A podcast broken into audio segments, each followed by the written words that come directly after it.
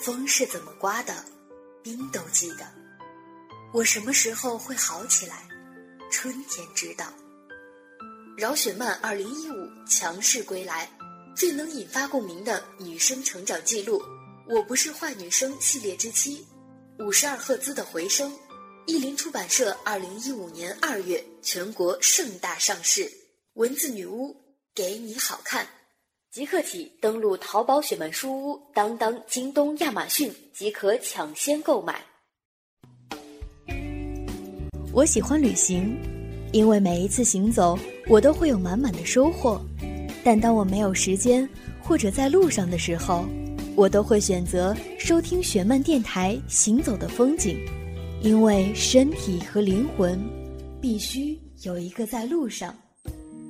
雪漫电台《行走的风景》每周三晚八点准时上线，雪漫带你用耳朵听风景。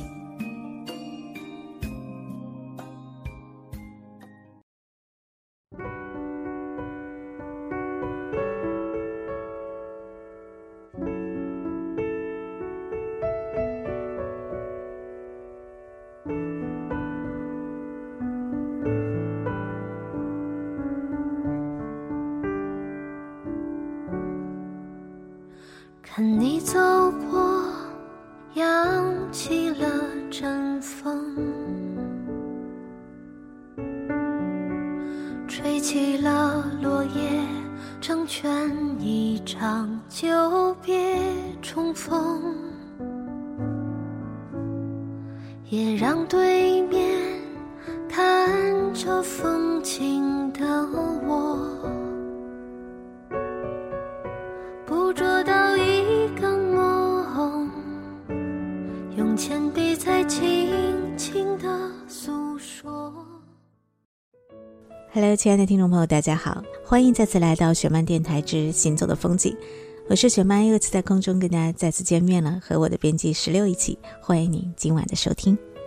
已经有好长的一段时间没有跟你们见面了，不知道你们有没有想我？很多人都会问我说：“雪漫姐，你的电台是不是打算要关门了？”没有没有啊，我从来没有过这样的打算。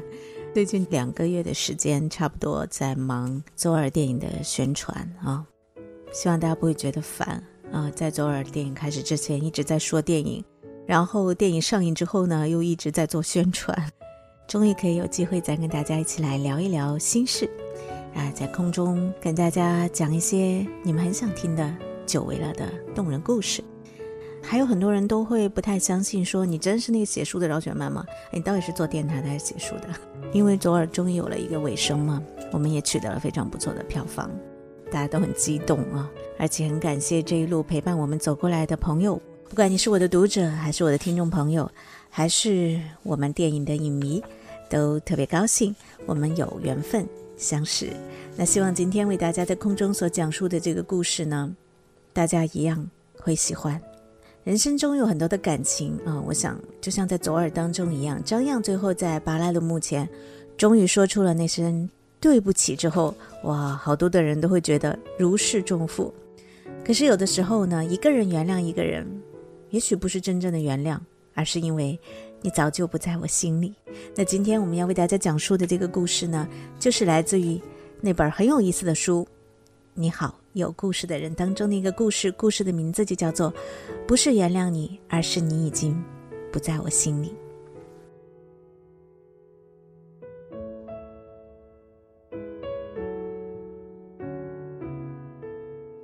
人生中最凄凉的一次失恋，是在大三的时候。剧情很烂大街，男朋友跟闺蜜看对眼了，我这个女朋友悲惨出局，而且前男友还特会挑日子。那天是我的生日。之前因为鸡毛蒜皮的小事儿，我们冷战了几天，所以我矫情的觉得这个生日来的恰到好处，就是用来重修旧好的。他一定会来找我，跟我道歉，说对不起，以后再也不惹我生气了之类的。然后我们就手拉手，欢天喜地的吃着火锅，唱着歌，过着我们幸福的生活。我一大早就装模作样去了图书馆，心不在焉的假装看书，等着他给我发短信，结果。整整等了一天，连条垃圾短信都没有。期间接了三个电话，第一个是爸爸打来的，说出差会路过我学校，问要不要顺路来看我。我说不方便就不用了，你看吧。他竟没有跟我提起我生日的事。我心想，也许是老头子搞浪漫，想到时候给我一个惊喜吧。但事实证明，一个人容易想太多，真的不是一件好事。傍晚他又打来，轻描淡写的说不过来了，下次再来。本想提醒他说。今天是我生日呢，撒个娇博一下同情，结果老爸大概是为了掩饰他忘记我生日的过失，先发制人的把我一顿臭骂，说上午给你打电话你不说，现在我都上高速了。生日这种事情还需要提醒吗？无缘无故挨了一顿骂，我也没了脾气，一个人坐着发呆。接到第三个电话，是阿姨打来的，总算还有人记得我今天的生日。阿姨叮嘱我说。在外面过生日也要吃好点儿，一个人也不能马虎。我突然飙泪了，强忍着哭声说：“好。”其实那天从早到晚，我就吃了一碗泡面，所有委屈涌上心头。这是什么生日啊？亲爹不管，男朋友不顾，我就是个被世界遗忘的人吗？绝望的跑回宿舍，舍友们都在，看见桌上有个大蛋糕，总算缓和了一下情绪。看来他是记得的。可是当时的我并不知道，这是他最后一次给我过生日，而且也不是代表祝福吧，只是一次告别的纪念。我在看到蛋糕之后，不一会儿收到他的短信，他说：“我们分手吧，我觉得我们不合适。”那时的我只当是一次任性的误会而已，完全不知道原来他已经喜欢上了别人，而且那个人是我最好的朋友。后来想想，之前我所有的矫情和期待，不过是自己的独角戏罢了。当第二天，我确确实实知道了这件事情之后，整个人都崩溃了。记得曾经在别人明示暗示我的时候，我义正言辞地说：“就算是那样，也是男人的问题，一个巴掌拍不响。”可是等事情真正来了，才发现同时失去两个人心里的空洞，远不是几句道理话就能够填满的。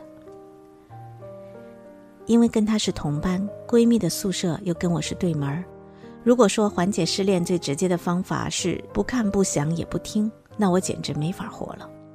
白天上课看见他，晚上下课看见他，真是躲也躲不开。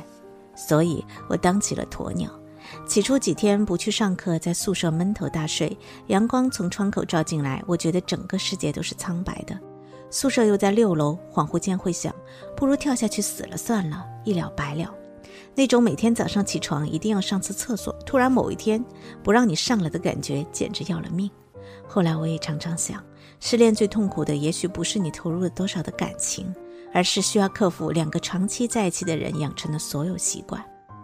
明明很长一段时间里，睁开眼是他，下了楼还是他，吃饭对面坐着是他，你哭了笑了冷了热了生病了不开心了，你身边的都是他。可现在他突然不见了，你不能再找他为你做任何事。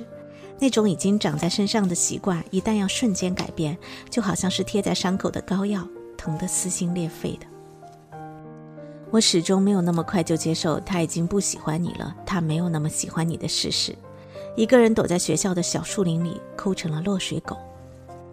我像鬼一样的失恋生活，大概持续了两个星期左右，每天毫无食欲，看到食堂想哭，看到操场想哭，看到教室想哭，有时候坐在教室上上着课，别人说一句话也会想哭，哪儿哪儿都是两个人的回忆，怎么能不哭呢？那两个星期，我瘦了十斤。估计是我这个胖子人生中最瘦的时候，从此再也没有破此记录。因为长大之后开始觉得，不管发生什么事，都得先填饱肚子，肚子塞饱了，才有力气去面对任何事。所以后来我又开始吃嘛嘛香，体重也蹭蹭回到原点，还活活多出了几斤。这件事简直比被人甩还要凄凉。那时候距离大四毕业还有一年，走在校园里，我偶尔会遇见他们，会看见他站在我们楼下等他，会听见他在宿舍大声喊他的名字，会看到他融入了他的圈子，跟他的小伙伴们相处融洽，看到他们拥抱甚至亲吻。他们像所有热恋中的小情侣，温暖、炽热的模样。这所有的一切，都与自己无关了。失恋中最难逾越的是那个曾经亲密的就像自己的人，突然，你不能插手他所有的一切。十一年也在眨眼间，我们都已经结婚成家，有了自己的生活。他的新娘不是他，我也早也不会再为当年那点儿芝麻绿豆的失恋小事耿耿于怀。悲伤的事记得那么清楚干嘛？时间是留给你放过自己的。就在前几个月，大学的微信群建起来，大家在群里聊得热火朝天，我们俩也聊了一会儿。当年那个喜欢玩游戏、孩子一样的他，现在竟然会自己带孩子，成了超级奶爸。不仅是他，还有那个很多年恨不得玩死自己的男同学们，都成了好丈夫、好爸爸。开口闭口，我女儿、我儿子，会烘焙，会喂奶，会换尿布，会打毛衣，字里行间带着满满的爱，看得人忍不住嘴角上扬。生活自然会带着你向前走的。前提是你自己跨过那道坎儿。当年因为失恋在田野里哭得肝肠寸断的时候，又怎么会想到有一天我们还可以这样平心静气的像老朋友一样的谈天说地呢？一场失败的恋爱总有它的好处，比如它让我知道，没有一个人会永远对你好，这一生终归要靠自己的日子多一些。那些陪着你走过一段路的人，要好好的放在回忆里。也许我们也只有这一生，怎么能慷慨赠予让我们伤心的人呢？我想，对于每一位前度来说，最合适的状态，大概就是算很多年之后得知会再次见面，你也不会害怕和紧张，不会将衣橱里最漂亮的衣服穿上，不会觉得怎么打扮都不好看，也不会刻意向他透露你现在的生活有多么好。能用最自然的心态对待他，你才是在心里真正的放下了吧？有没这样一首歌，就让你想起我，想起了属于我们的生活？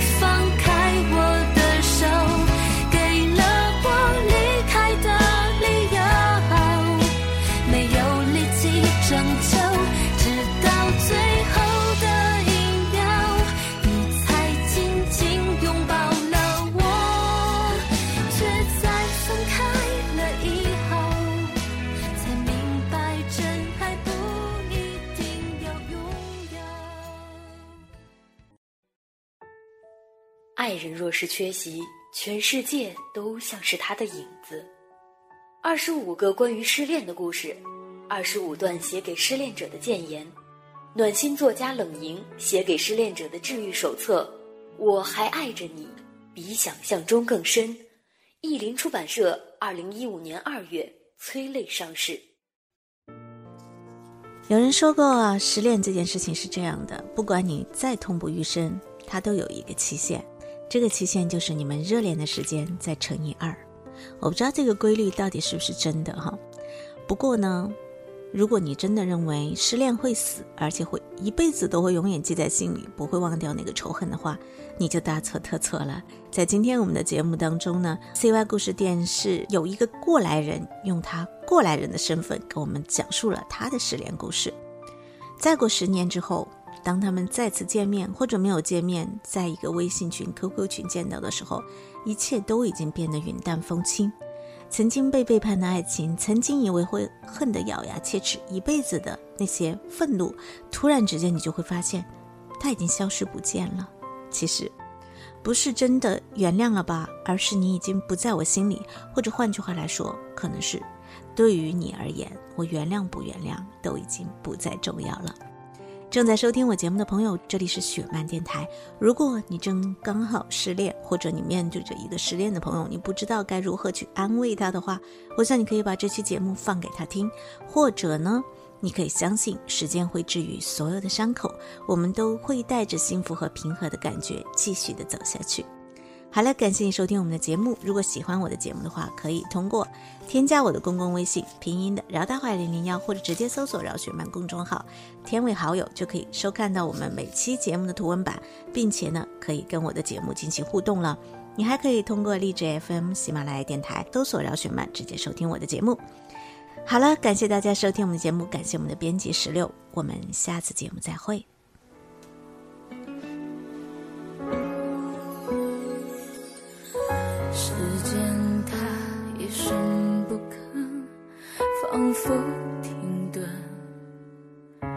我不睡，但是也不困。爱原本应该能和被爱对等，你说那怎么可能？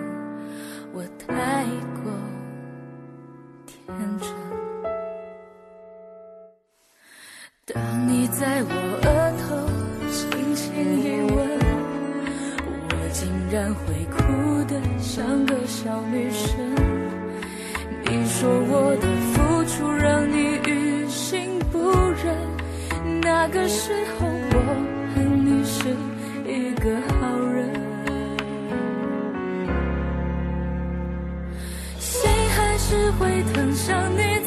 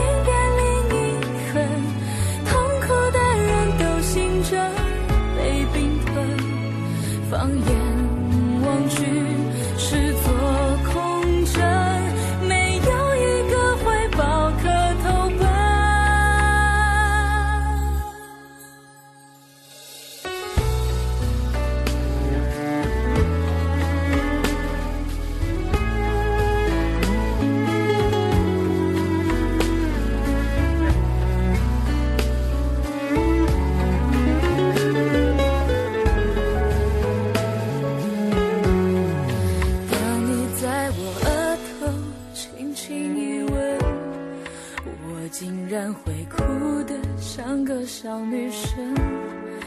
你说我的付出让你于心不忍那个时候我